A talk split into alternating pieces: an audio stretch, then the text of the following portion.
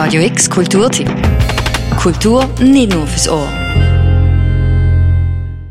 Die Fondation Bayerle hat im laufenden Jahr schon mehrere aufwendige und vielbeachtete Kunstausstellungen gezeigt. Nach Live von Olafur Eliasson, Rodin Ab und zuletzt Close Up ist nun im Herbst aber kein Nachlassen, sondern ein besonderer Höhepunkt zu erleben.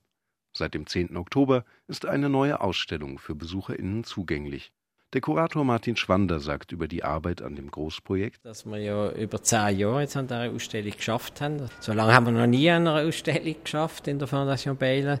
Das zeigt natürlich auch, ähm, da, wie schwierig das ist, die begehrten Werke äh, zusammenzubekommen.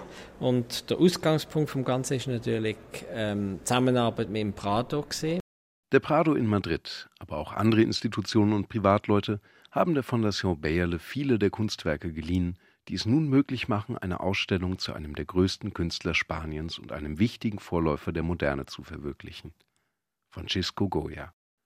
Goya lebte zur Zeit der Wende vom 18. ins 19. Jahrhundert. Zwischen Rokoko und Romantik erstreckte sich seine Schaffensperiode über 60 Jahre hin.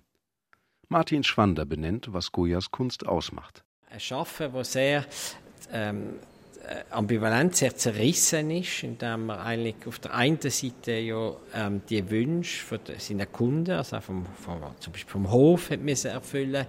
Und aber dann für sich hat er ganz äh, andere Bilder gemacht, private Bilder gemacht, ähm, auch oft in einem kleinen Format, wo er dann seine Angst, seine Visionen, seine Albträume, eigentlich ähm, das, was wir als modern anschauen, als ein, weil da ein Mensch zu uns redet, mit seinen eigenen Erfahrungen und äh, Angst und so weiter, das, ähm, das macht eigentlich die Spannung aus in dieser Ausstellung.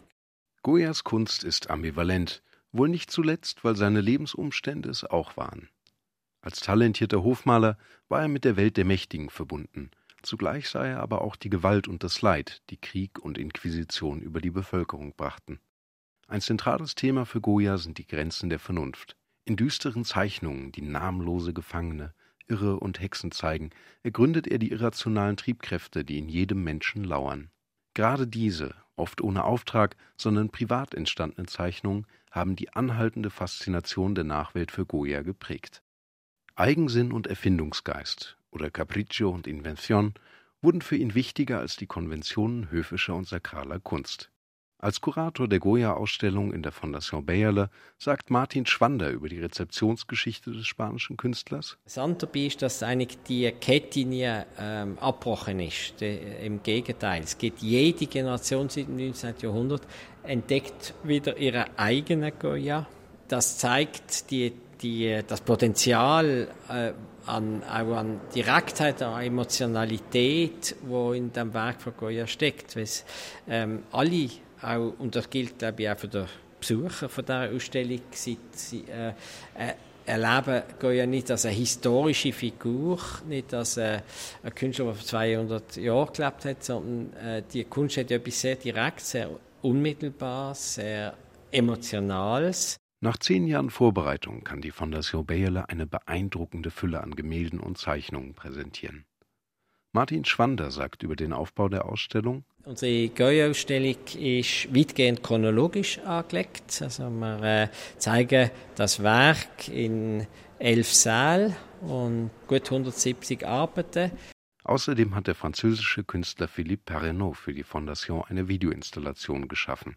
La Quinta del Sordo ist ein weiterer Schritt in der langen Geschichte der modernen Auseinandersetzung mit dem Faszinosum Francisco Goya. Die Ausstellung Goya wird bis zum 23. Januar in der Fondation zu sehen sein. Den Beitrag zum Nachhören und die Links zur Ausstellung findest du unter radiox.ch. Für Radio X, Paul von Rosen.